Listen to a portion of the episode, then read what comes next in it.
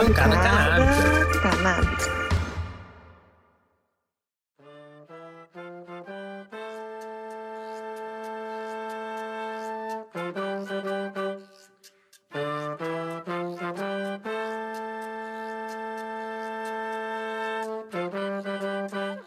O conceito de paradigma consiste em padrões a serem seguidos, e mais do que nunca, estamos num momento em que padrões estão sendo questionados e deslumbram transformações em curto, médio e longo prazo. Então, se a gente se dispusesse a repensar nossa política de drogas no Brasil, qual seria a melhor forma e a mais responsável dela ser feita? E a pergunta que não cessa: para quando ela tem que ser feita? Eu sou Jean Celso e bem-vindas e bem-vindos a mais um episódio do Bancada Canábica. O Bancada é um podcast com quatro episódios de entrevista que adentra em solo cannabis a fim de desmistificar a erva mais famosa do mundo e qualificar o debate ao seu respeito na nossa sociedade. Chegamos ao terceiro episódio e para conversar um pouco sobre a política de drogas no Brasil e o impacto do paradigma proibicionista no Brasil, eu liguei para o Emílio Figueiredo, advogado que presta consultoria para associações de cultivo e outras iniciativas que envolvem a cannabis e fundador da Reforma, uma rede jurídica pela reforma da política de drogas que reúne juristas em defesa de vítimas da política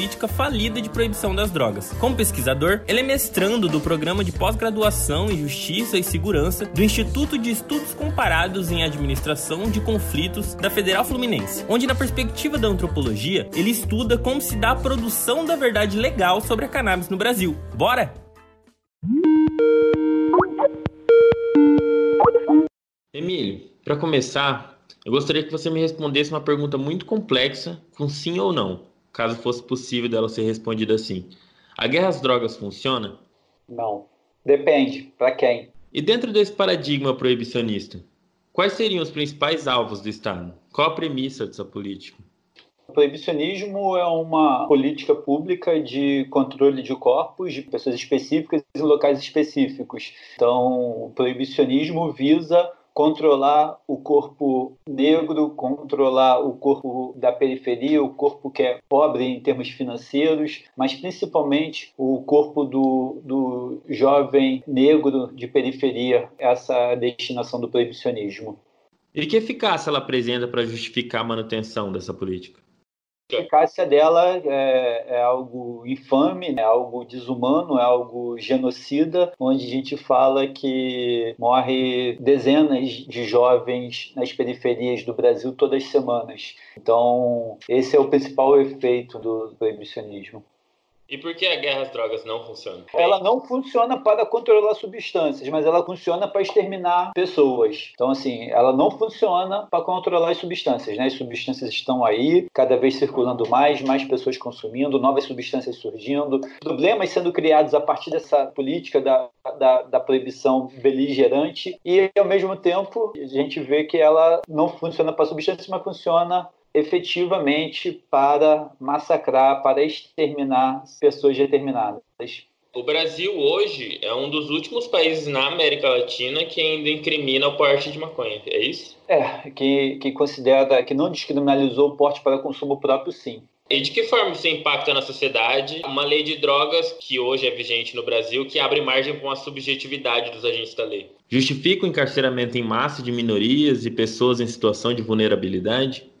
É, o que acontece é que a lei de drogas ela surge em 2006, né, trazendo mudanças na lei anterior. O usuário poderia ser preso, então criou essa falsa sensação de ter uma evolução, mas a, a jurisprudência já vinha entendendo que o usuário não deveria ser preso, né? Ela trouxe novos problemas, aumentou a zona nebulosa entre usuário e traficante. Com essa zona nebulosa, né, sem explicar direitinho o que era uma conduta e o que era da outra, ela trouxe verbos idênticos, né, tanto para o usuário quanto para traficante, e isso causou grande confusão e causa encarceramento, porque se você é branco e é pego com um quilo de, de fumo, você e seus amigos, ah, não, isso aí são os amigos ali do condomínio dividindo um fumo. Mas se você é preto, está na periferia e é pego com 10 gramas, aquela substância, digamos, na sexta-feira à noite, pega 10, 10 é, paranga, né? Cada um chama de um jeito, mas 10 esse sujeito está praticamente condenado por tráfico, embora ele só quisesse pegar 10 gramas de maconha para passar o final de semana. Então, essas distorções criadas pela lei de drogas vigente tem que ser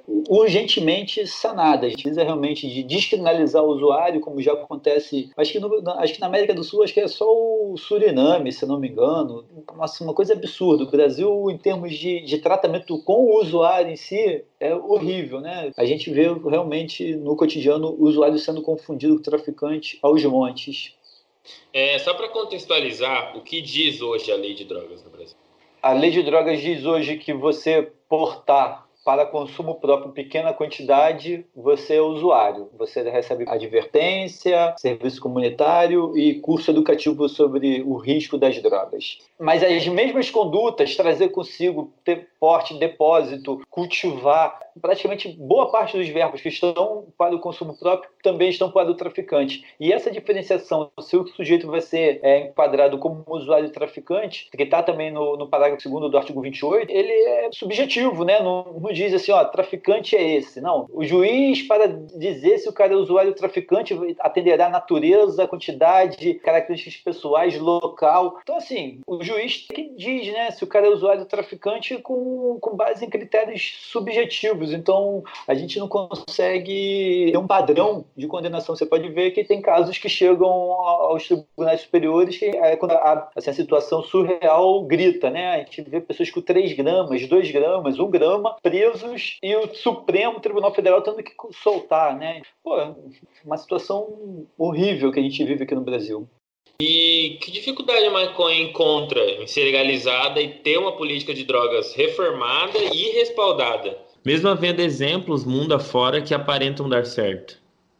Encontra um, um obstáculo grande no, na vontade política. Né? A gente é, realmente tem um, um, cenário político constante de conturbações no Brasil, então agora está muito ruim. Mas a gente teve um governo de esquerda antes que também, embora o diálogo sempre estivesse aberto, não teve avanço. A gente tem interesses outros né, disputando com a legalização da cannabis. A gente pode falar do álcool, a televisão, a religião e, e outras drogas lícitas. Já tem um mercado né, para disputar ainda se jogar a cannabis legalizada no meio, isso impacta no negócio deles. E eu acho que também falta o fato social, né, o movimento social. Isso ninguém pode negar. Pessoas consomem cannabis no Brasil. A gente precisa comunicar isso de uma forma mais adequada. É, saiu ano passado a pesquisa da Fiocruz, né, trazendo números sobre os milhões de pessoas que consomem cannabis, né, já consumiram cannabis no, no Brasil, e a gente não, não, consegue transformar esses números e realmente em uma pressão popular ao ponto de fazer a transformação. Nesse sentido, haveria uma invasão de limites do Estado na liberdade individual? O Maurício Fiore fala muito sobre essa linha tênue do Estado até onde ele tem que ir quanto à liberdade individual. Sim, há uma, uma invasão do Estado, né, numa escolha do indivíduo ao, ao criminalizar as condutas de consumo, mas acredito que pior do que a invasão, né, pior do que o dano individual é o dano social que, que essa proibição traz. Né? O, o, o dano, né, o dano individual chega nem aos pés do dano social do que a proibição causa no Brasil. Porque no Brasil a guerra é a mais cruel do mundo. A guerra às drogas consegue ser é, talvez tão ruim quanto no México, tão ruim quanto na Colômbia, é tão ruim quanto nas Filipinas, mas é maior, né? O Brasil é muito grande. E isso acontece, dessa violência do Estado contra pessoas, em todas as regiões, praticamente em todas as cidades do Brasil, a gente tem onde vende drogas, pessoas que consomem drogas e um Estado violento que só sabe lidar com essa situação de uma forma: tiro, prisão, encarceramento. Então, eu vejo que essa questão do, do direito individual é muito bonito, mas quando a gente traz isso a realidade brasileira, a gente precisa realmente aprofundar essa questão no sentido do dano social que essa proibição violenta causa.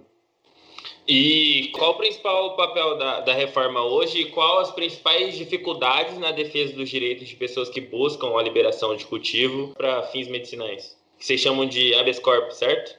Isso.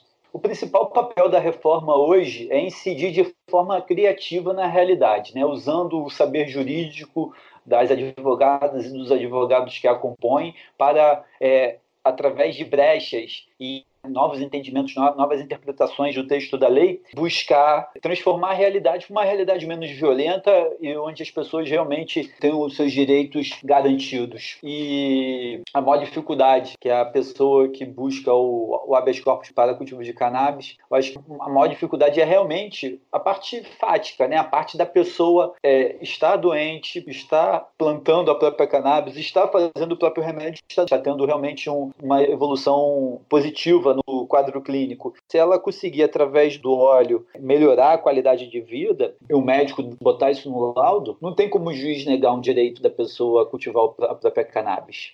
Uhum.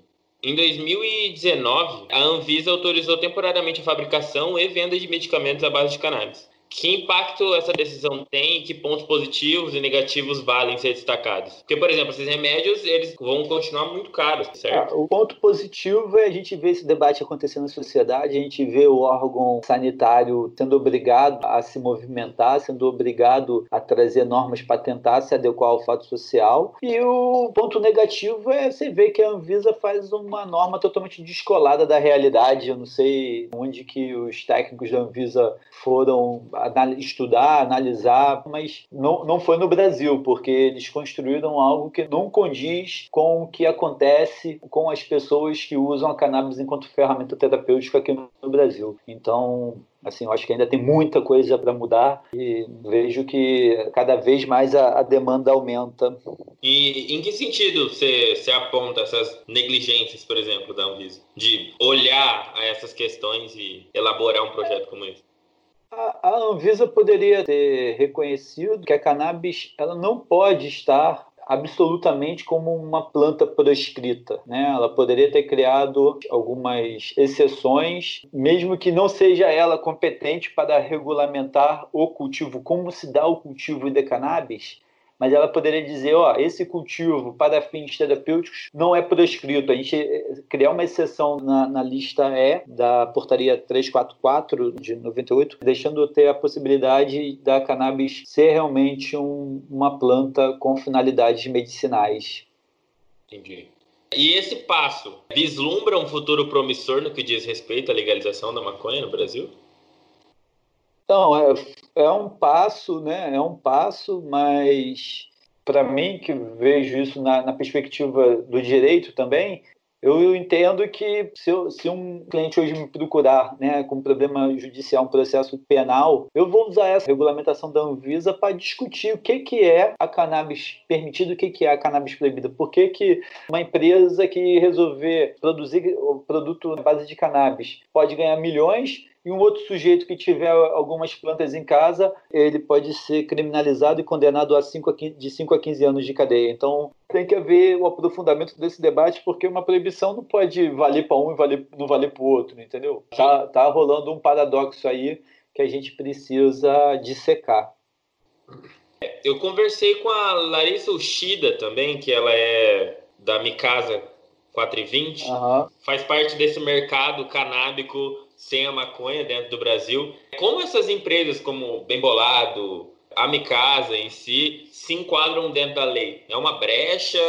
Eles são legais porque não trabalham com maconha? Como funciona isso? São, são atividades, é, é atividades empresariais listas que o mercado usa seus, seus produtos, seus serviços para o, né, o contato com a cannabis ou o consumo da cannabis. No caso dessas empresas que lidam com cannabis, não dá para você falar em apologia ou em incitação. Né? Primeiro porque essas empresas elas geram produtos lícitos. Né? Uhum. A Micasa tem as soluções de turismo, o Bem Bolado tem situações de, de, consumo de fumígeno. Então, assim, não há que se falar em atividade ilícita por conta dessas empresas. E também não dá para falar em apologia ou incitação por conta dos julgamentos do Supremo Tribunal Federal sobre a Marcha da Maconha no ano de 2011.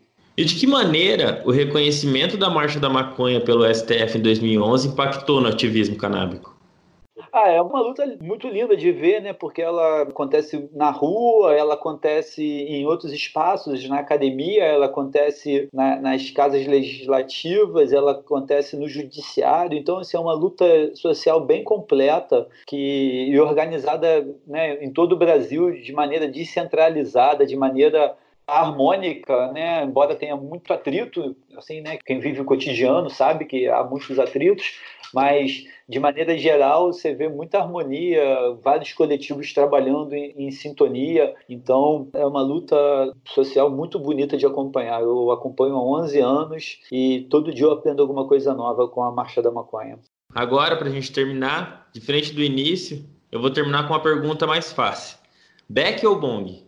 Ah, eu gosto dos dois, mas eu prefiro o Beck. Assim, Bong é bom para você mensurar mais o consumo e tudo mais, também dá aquela ampliada no pulmão, né? Mas eu, eu sou old school, gosto do, do papelzinho. Perfeito, era isso mesmo. Muito obrigado, Emílio, mais uma vez. Qualquer é... coisa eu tô por aqui, irmão, que você precisar. Curtiu? As entrevistas dessa temporada foram orientadas pela professora doutora Daniela Ota e é uma colaboração com a revista Badaró. No próximo episódio, vamos conversar com a empresária do setor canábico e paciente de uso medicinal da maconha, Larissa Ushida, dona da Micasa 420 e promotora de várias outras iniciativas que visam a educação sobre a cannabis. Mas antes de eu terminar, vou chamar a Marina, minha editora-chefe, para passar uma visãozinha para vocês.